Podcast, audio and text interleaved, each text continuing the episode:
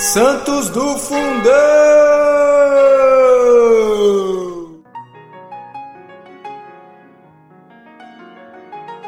Olá, meus queridos! Hoje, 5 de agosto, nós vamos conhecer a história de uma mãe de família. Olha que legal! E não é dessas que nós costumamos conhecer já, hein? Nós temos alguns podcasts muito bons sobre mulheres mães de família. A Santa Zélia, muito conhecida já por todos nós.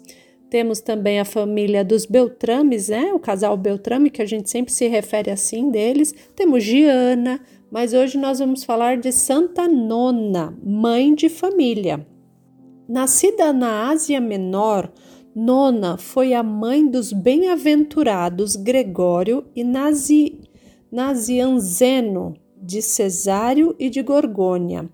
Então ela já tinha, olha que beleza, né, de santidade. Tinha filhos aí bem-aventurados, filhos declarados posteriormente pela igreja bem-aventurados. Então a mãe tinha que ser santa mesmo, né? Santa Nona.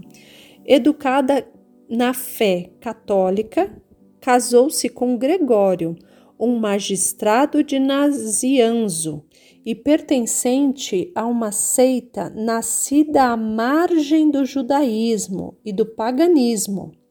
Nona logo converteu seu marido. Olha que interessante, assim que ela casou, logo ela conseguiu aí a conversão do marido e o marido tornou-se bispo e santo, São Gregório Nazianzeno.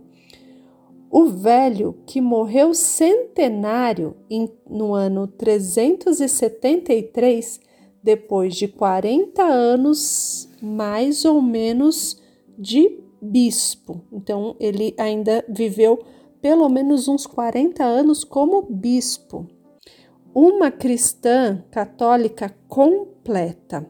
Nona era piedosíssima, magnífica mãe de família, de coração viril, penitente, casta, meiga, paciente, evitava palavras profana, profanas, o riso rasgado e inconveniente. Ela era caridosa para com os pobres. Nona, nas igrejas, sempre procurava não dar as costas aos altares, temerosa em ofender a Deus. Mulher que dignificou os duros, infindáveis trabalhos domésticos sem jamais se irritar antes de descumprir-se, antes ela, ela antes de descumprir o trabalho, ela tinha a alegria em fazer, sem nenhuma irritação. Ela fazia cotidianamente tudo que lhe era atribuído como tarefa de uma mãe, esposa e do lar. Ela aceitava com alegria tudo aquilo que o nosso Senhor lhe enviava.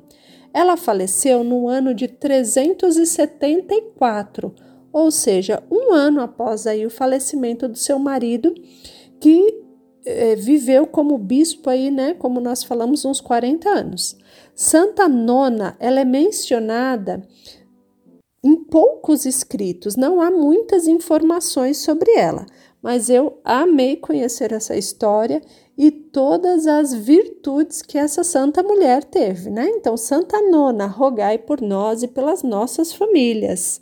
Ensinai-nos a ser virtuosos.